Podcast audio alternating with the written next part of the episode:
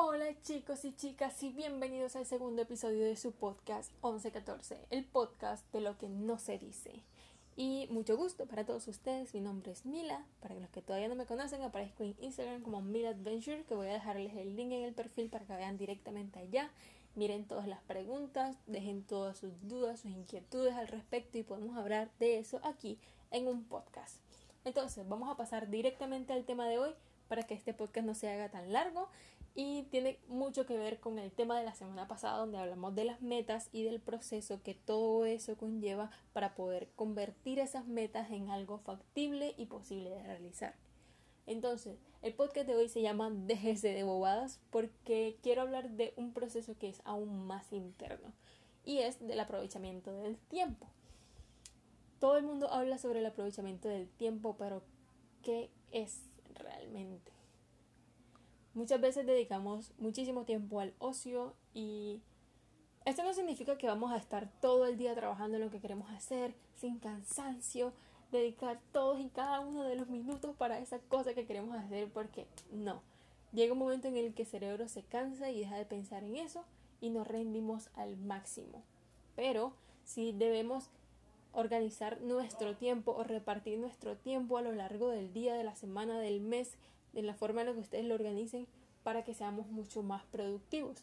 Y ese tiempo libre que tenemos, eh, usarlo para hacer algo que realmente nos beneficie, algo que nos guste, algo que nos despeje la mente, algo bueno para nuestro cuerpo, para nuestro espíritu, algo que realmente nos sirva. Entonces, quiero poner el ejemplo aquí de ese tipo de personas que habla sobre las otras personas, que está pendiente de la vida de otras personas, que está mirando qué es lo que tú usas, qué es lo que tú haces, qué es lo que tú dices, para luego ella criticar eso o él criticar eso. Y ese es el ejemplo más perfecto porque durante el día tenemos mucho tiempo para pensar muchas cosas que nos pueden hacer crecer como personas. Pero si gastamos nuestros pensamientos en este tipo de cosas, que es la que usualmente vemos, no vamos a avanzar, nos vamos a quedar en ese punto y no vamos a lograr lo que queremos, porque está bien organizar nuestras metas por pasos, pero esos pasos también deben tener un tiempo estipulado. No significa que ese tiempo no se puede pasar, no puede ser menos, que tiene que ser estricto, no. Pero si por ejemplo tú estipulaste el primer paso de ese proceso en un mes y tú vas tres meses y no vas por la mitad, algo estás haciendo mal. Algo en ese aprovechamiento del tiempo no está funcionando. Entonces esto también tiene algo que ver con un artículo que leí hace dos semanas más o menos que hablaba sobre esto. Y ponía como ejemplo a las personas que han logrado muchísimo en la vida, que uno las ve y uno dice, wow, ¿cómo han hecho esto? Y es como Steve Jobs, Steve Jobs, Steve Jobs, el creador de Facebook, em, y muchísima gente multimillonaria en el mundo que han logrado muchísimas cosas, muchas cosas innovadoras alrededor del mundo y pues son conocidas por esto. Y decían que usualmente este tipo de personas se levantan muy temprano, que si a las cuatro y media de la mañana hasta las seis y media de la mañana más o menos es considerado como temprano.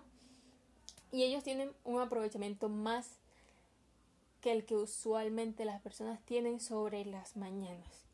Y esto me golpeó muchísimo porque yo soy una persona bien se levanta temprano, no es muy productiva por las mañanas porque mis ideas y proceso creativo vienen durante la noche. Y entonces es ese momento en el que yo comienzo a pensar, comienzo a despertar, comienzo a hacer todo. Y las mañanas para mí me cuesta muchísimo empezar a hacer cosas. Siempre, a pesar de que me ya es bastante tarde durante todo ese tiempo que he estado despierta.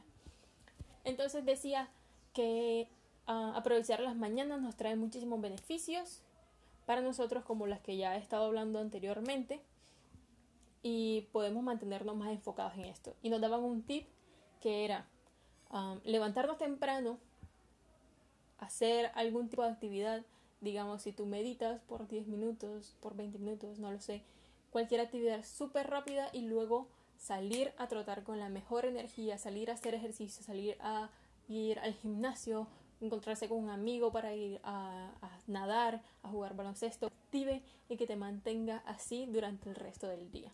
Y por supuesto dormir bien durante la noche, que esto no solo lo dicen este tipo de personas, sino las personas que se dedican al entrenamiento físico o al rendimiento del cuerpo como masa, por decirlo de alguna manera, que dormir bien es bastante importante y no solo para eso, sino también para el proceso del pensamiento, porque tu cerebro también necesita descansar muchísimo para estar restaurado al siguiente día. Entonces, es una de las metas, hablando de eso, que quiero incluir dentro de mi calendario y me ha costado bastante levantarme temprano estos días, porque no levantarme temprano, sino empezar las actividades desde súper temprano, porque sí, como les digo, mi proceso siempre avanza durante la noche, pero ya sabemos que los hábitos se forman luego de 21 días o 66 días. Hay gente que dice una cosa y gente que dice otra, pero bueno, ese no es el punto ahora. El punto es enfocarnos en hacer un hábito que nos haga ser mejores cada día. Y bien, los que quieran um, unirse a este reto, estaría muy genial hacerlo todos juntos y no sentirme sola haciendo este proceso, que va a ser bastante duro para mí. Pero sí, la idea es levantarse temprano, hacer ejercicio, empezar todas las actividades desde temprano para ya en la noche sentirse descansados y relajados y comenzar al día siguiente, un nuevo día. Y por cierto, una de las personas que escuchó de este podcast la semana pasada me dejó una pregunta diciéndome que a propósito de las metas, cuál era mi meta con estos podcasts.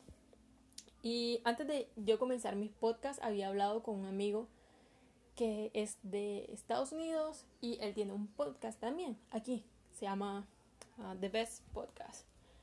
Entonces yo estaba hablando con él al respecto y él me decía que su meta no era llegar a muchísimas personas, sino que con que al menos una persona escuchara su mensaje y con que al menos lograra una mínima transformación en alguien, eso bastaba.